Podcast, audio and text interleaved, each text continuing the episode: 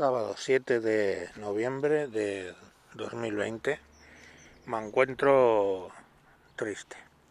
Hoy simplemente no voy a grabar más, no voy a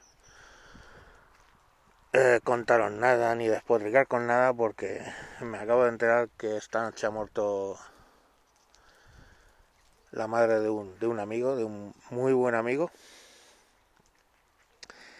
Y lo que más triste me ha puesto lógicamente, aparte de la pérdida de mi amigo, que lógicamente sé lo que estará pasando, eh, es que al final te quedas pensando que ni puedes montar un velatorio donde la familia te dé tu apoyo, su apoyo, su apoyo, perdón, no sé ni lo que digo, ni puedes montar posteriormente un, un funeral porque no puedes, simplemente no puedes montarlo en los tiempos absurdos y locos que vivimos.